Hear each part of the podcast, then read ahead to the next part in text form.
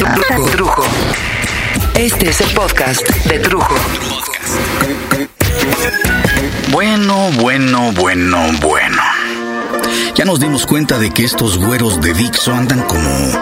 andan como muy cuestionadores, muy curiositos.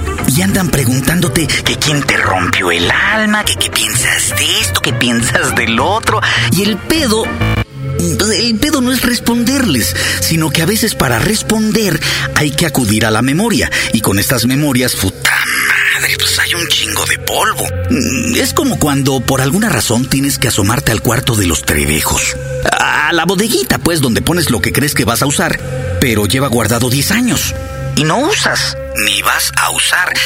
Bueno, si ya solo acomodar los cajones que tienes frente a la cama es un desmadre y puede resultar peligrosísimo mover el calcetín o el zapato, imagínate cuando te salen con ¿Cómo cambió el cine tu vida?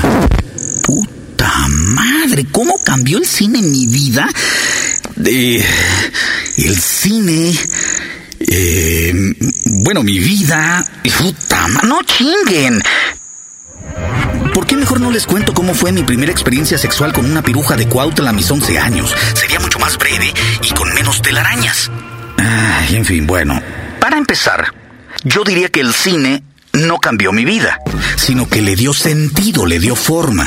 Es como si habláramos de un cuate que es muy cuate y que te acompañó toda tu infancia y tu adolescencia y te decía al oído qué hacer y qué no hacer. E- Es algo muy chistoso, pero hoy cuando estoy hablando de cine o cuando discuto o escucho a un especialista o a un crítico hablar de cine, se le llena la boca de nombres gringos. Sí, cómo no. Brad Pitt, Angelina Jolie, ah, Charlize Theron. Que más bien parece que estás platicando con un trailer, ¿no? Ella era una aventurera, Angelina Jolie. Pero bueno, ya si el criticón, perdón, el crítico es más cabrón, acude a nombres más finos, de como que de mayor alcurnia.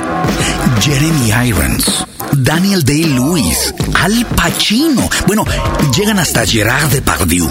Y bueno, los más sangrones que ya viven en el cine alemán, el francés, checoslovaco, hasta el holandés. Eh, La cosa es que todos se centran en el cine extranjero. Y cuando a mí me preguntan cómo el cine cambió mi vida, pues en mi cabezota, por más que intento, todas mis neuronas se cargan, pues más bien hacia, hacia el cine mexicano.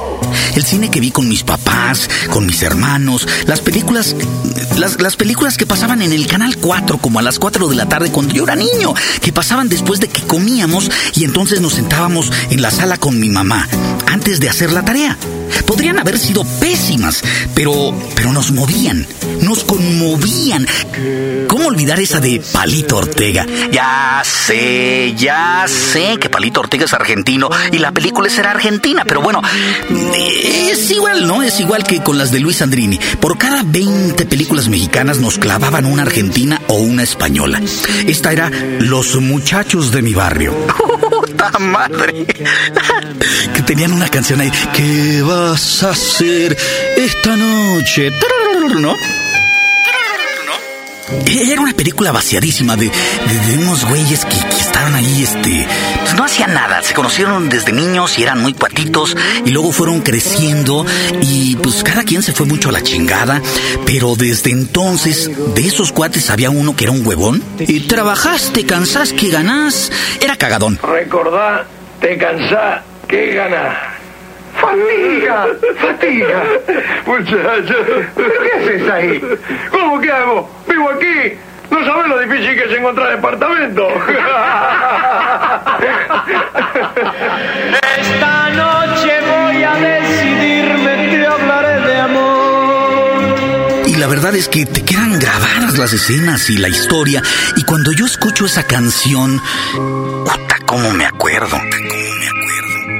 También pasaban las de Manolín y Chilinsky. Era un par de, un par de tarados. Como hubo muchos tarados en pareja en el cine nacional. ¡Esto es demasiado! Sí, demasiado subir y bajar el piano. Les notificamos que con tanta subida y bajada hay un recarguito en el precio convenido. No importa, hombre, cobren lo que quieran, que estoy muy contento porque me reconcilié con mi amorcito. Peor para usted. ¿Yo para mí por qué? Porque ahora tendrá que cuidarse. ¿Eh? Ya sabe que a la mujer ni todo el amor ni todo el dinero. De esas parejas, creo que por mi edad, la que más disfruté fue la pareja de Viruta y Capulina. Deliciosa. Oye, síguele con lo de la foto que yo no he comido. No, esclavos comer después. ¿Y quién es el esclavo? Tú ser esclavo, cara chupada. Y... soy esclavo? ¡Mío! ¡Mío! No, hombre, ¿qué dijiste? Tú ser esclavo en salvarte la vida. Primero muerto que ser tu esclavo. Okidoki. Oklahoma, Oklahoma. Ah. Por eso. ¿Qué prefieres? ¿Morirte o ser mi esclavo?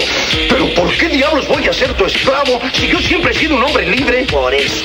¿Qué prefieres? ¿Morirte o ser mi esclavo? Ninguna de las dos cosas, porque yo nunca... Por eso. ¿Qué prefieres? ¿Morir? ¡Ah! ¡Está! Eh, Oklahoma. Así me gusta, así me gusta, chiquito. ¿Cómo está la servidumbre, eh? Que en realidad no se debieron ser más bien Capulina y Viruta, ya que incluso el tiempo se encargó de borrar del mapa a Viruta y llevó a Capulina a tener hasta sus programas de televisión. Eran muy chistosos, muy babosos, pero muy chistosos. ¿Para qué le dijiste que soy un burro? Porque es la verdad. Sí, pero es secreto de familia. Y por supuesto, hablando de chistosos, estaba Resortes, Resortín de la Resortera. ¡Uta madre! ¡Eh, familia! Danzón dedicado al rey de las enchiladas y a chichicles que lo han venido acompañando. Viene ya mis muchachos poniéndolos con fe.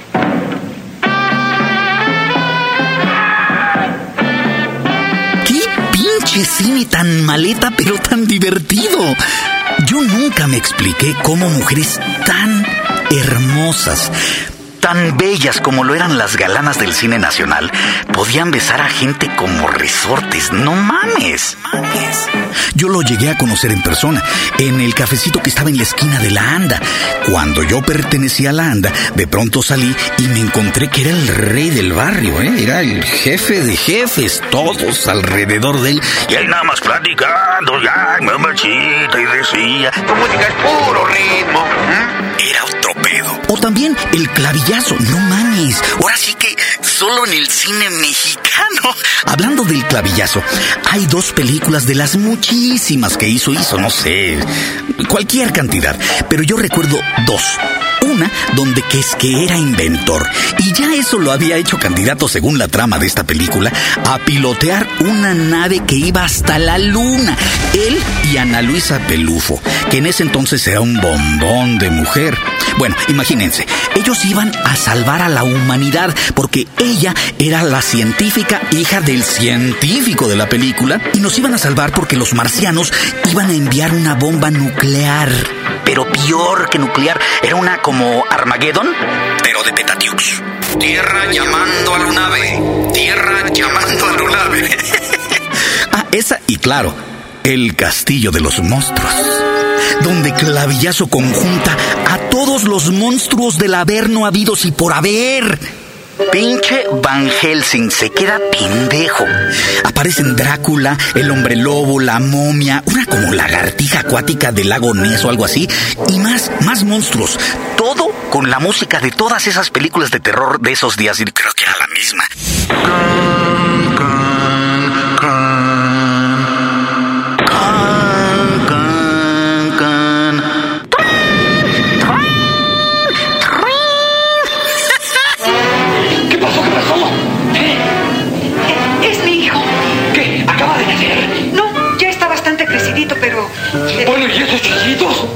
¿Sabe usted que está un poquito tocado de la cabeza? Ah, ¿Le patina la maceta? Pues sí. ¿Un loco? Ahora sí voy. Por favor, no se vaya. Pero ¿cómo no, señora? No se preocupe si eres pacífico. Sí, pero yo soy atlántico y aquí va a haber un chocadero acuático que pa' qué le cuento. Así que la verdad, nadie me puede apantallar con películas de terror, esas de Wes Craven, o Viernes 13, Halloween 1, 2, 3, 4, 158, nada, nada, nada de Scream, o El Anillo, o como le hayan puesto, no sé qué le, porque eso es otro problema, cómo le ponen los pinches nombres a las películas. The Ring, queda como la noche en que la peluda le salieron más pelos y taponeó la tina donde se ahogó su hijo que se volvió el fantasma que hace como gato en la peli de miedo y te va a asustar. Pinche título. ¿O que no? Pero decía, bueno, ¿qué le piden a esas sangronadas de películas de terror? Donde ya sabes que los chavos van a llegar juntos a una casa o algún lugar que está bien lejos de la civilización. Les da miedo al perderse la primera pareja que se aleja a coger o a chuparle las tetas a alguien. Y luego todos dicen, no debemos separarnos, todos juntos, no se separen. Inmediatamente se separan y todos acaban bueno, menos la que está más sabrosa y el que es tiernito, con una hacha en los intestinos o un cuchillo en la clavícula, una sierra eléctrica en la lengua, pero desde la nuca, cabrón. Y unos biscuits con cajeta en la retina izquierda. No, no, no, no, no mame, para terror, para terror verdaderamente tenemos en el cine nacional a Pepito y Chabelo contra los monstruos. ¡Chule! ¡Es lodo! Sí, Pepito. Cuando entre, le echamos lodito en los ojos, ¿eh? Abusado.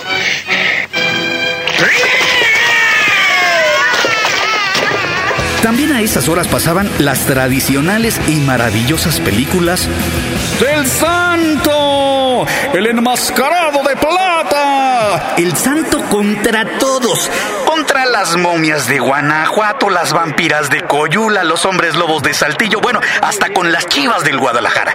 Luego pusieron al Santo con Blue Demon juntos, porque honestamente sí, la verdad sí estaba muy, muy cabrón ver al Santo solito contra 145 cabrones. ¿Y tú estás casado, Santo? No, todavía. Digo, ya entre dos, pues como que era más fácil. Cuando hablas más de 10 palabras juntas, sé que estás preocupado. Aquí entre nos, qué bueno que le pusieron la voz de Víctor Alcocer al santo, porque la voz real del santo parecía como de vieja borracha con efisema. Vieja borracha con efisema. Cuando eres niño, todo, todo te da miedo. Puedes estar viendo una hipersangronada, pero verdaderamente, y te da pavor. ¿Cómo olvidar a la caperucita roja? Oye, fíjate que mi mamá está haciéndome un vestido nuevo para la fiesta de mañana. Serás la niña más bonita de todas. Y la más buena. Hasta mañana, ¿eh? Hasta, mañana. Hasta mañana. María Gracia. Digo, es una niña que se la va a comer un lobo que ya se tragó a la abuela. No mames, la sola idea es aterradora.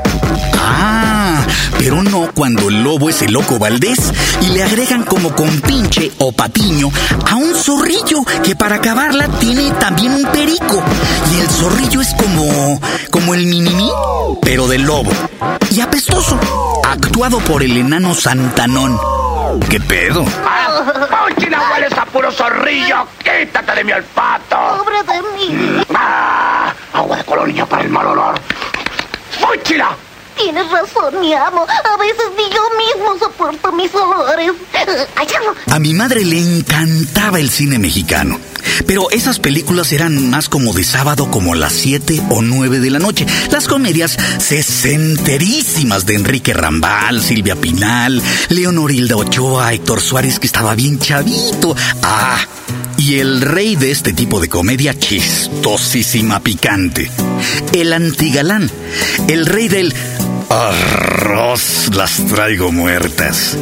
Don Mauricio Garcés. Está herida, está dolorida, está atormentada. Tiene razón. Debe ser horrible tenerme y después perderme. Pero bueno, eso nos lleva ya a un tema muy específico y grandioso en la historia del cine mexicano, la comedia. Y ya hablando de comediantes, no solo de chistositos, sino de comediantes, nuestro cine estaba nutridísimo de grandísimos artistas de la comedia, donde no podemos dejar a un lado para comenzar, para comenzar a hablar de comedia, pero comedia en serio, a nuestro Chaplin mexicano. Otro rollo, producto de exportación. Mario Moreno Cantinflas. Buenas noches. Eh, ¿Usted gusta? Muchas gracias. ¡Salga usted de ahí! No, aquí estoy bien, muchas gracias. ¿Por qué no entraste?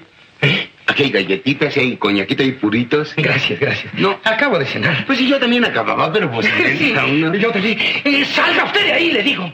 Bueno, así, de buen modo, sí salgo, con permiso.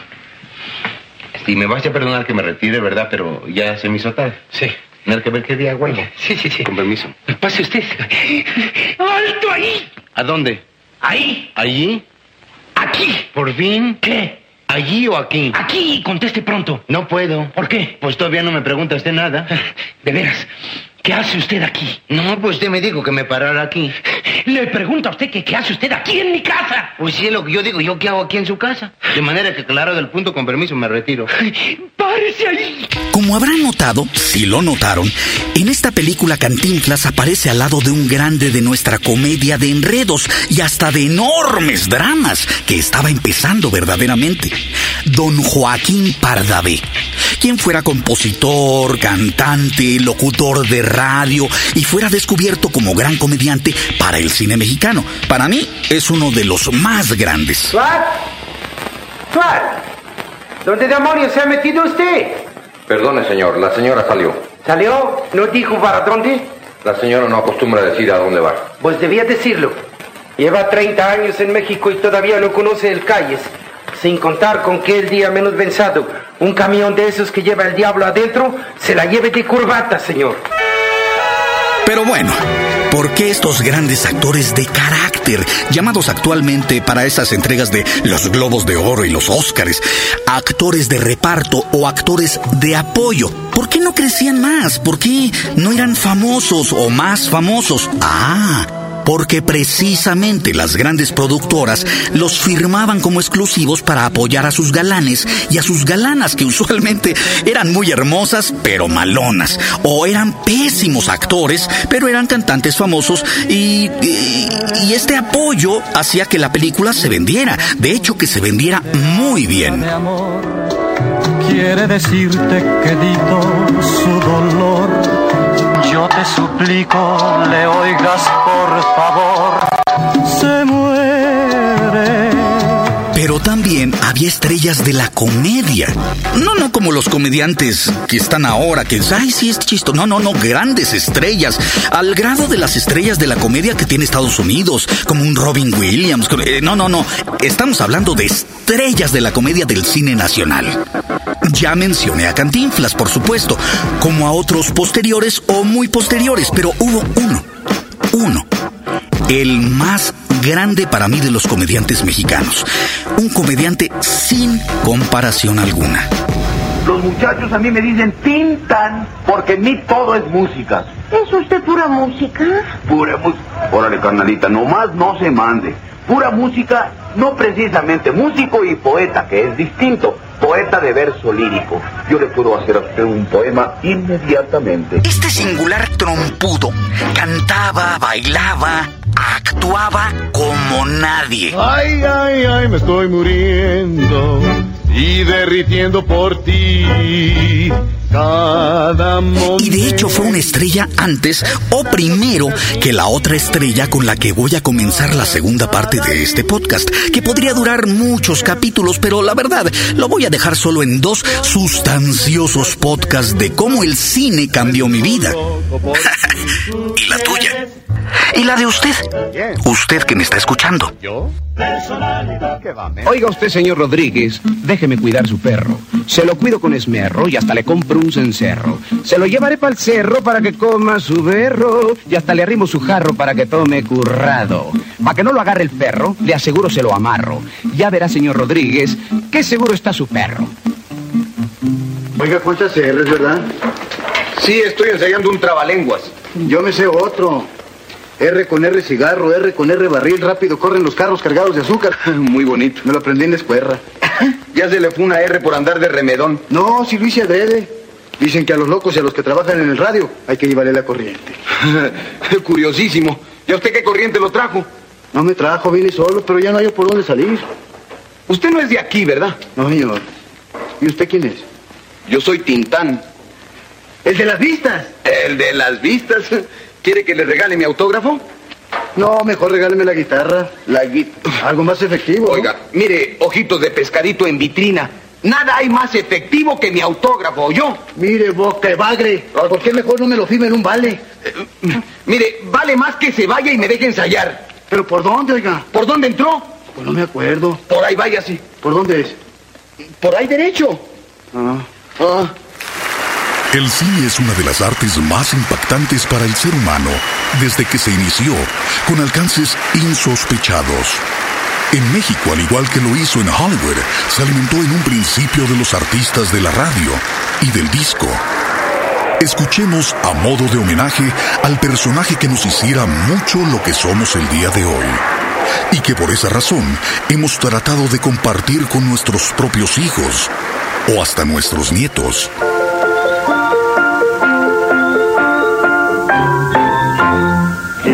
Es el que anduvo aquí? Fue Cri Cri, fue Cri Cri. ¿Y quién es ese señor?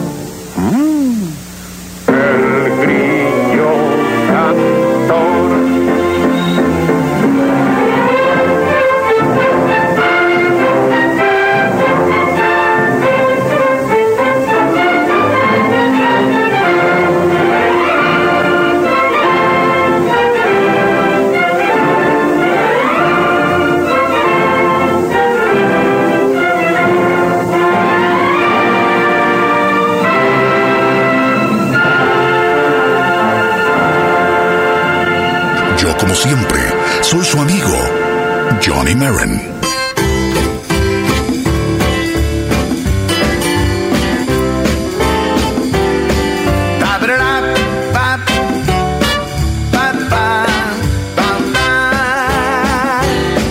Cantando en el baño, me acuerdo mucho de ti. Cantando en el baño, me acuerdo mucho de ti. No sé por qué ha de ser allí, no sé por qué ha de ser allí, allí, allí, allí, allí. Y es que cuando me baño, es que pues yo me sobo. Y es que pues yo me acuerdo. Y es que te quiero mucho en el baño. Me acuerdo mucho de ti.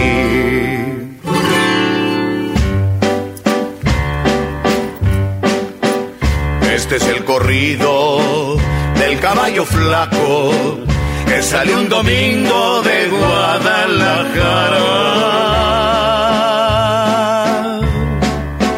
Su noble jinete no pesaba nada, llevaba arriba a don Agustín Lara. Esta imitación del carnal Agustín es a su favor y porque es compadre mío, dice. Hermanos del alma, esta vida ya no la veo como negocio. Yo creo que unos meses más y goodbye. Vida cada día se me acorta y mi noche es larga, larga, larga. Ya no me importa si se me alarga o se me acorta. Ya no me importa se me acorta o se me alarga. Sufrir, sufrir, esa es mi vida. Llorar, llorar, esa es mi suerte. Estoy muy flaco para estar vivo, pero muy gordo para estar muerto. Y mientras yo sollozo, ¿cómo se ríe el señor que entierra en el pozo? Cantando en el baño, me acuerdo mucho de ti.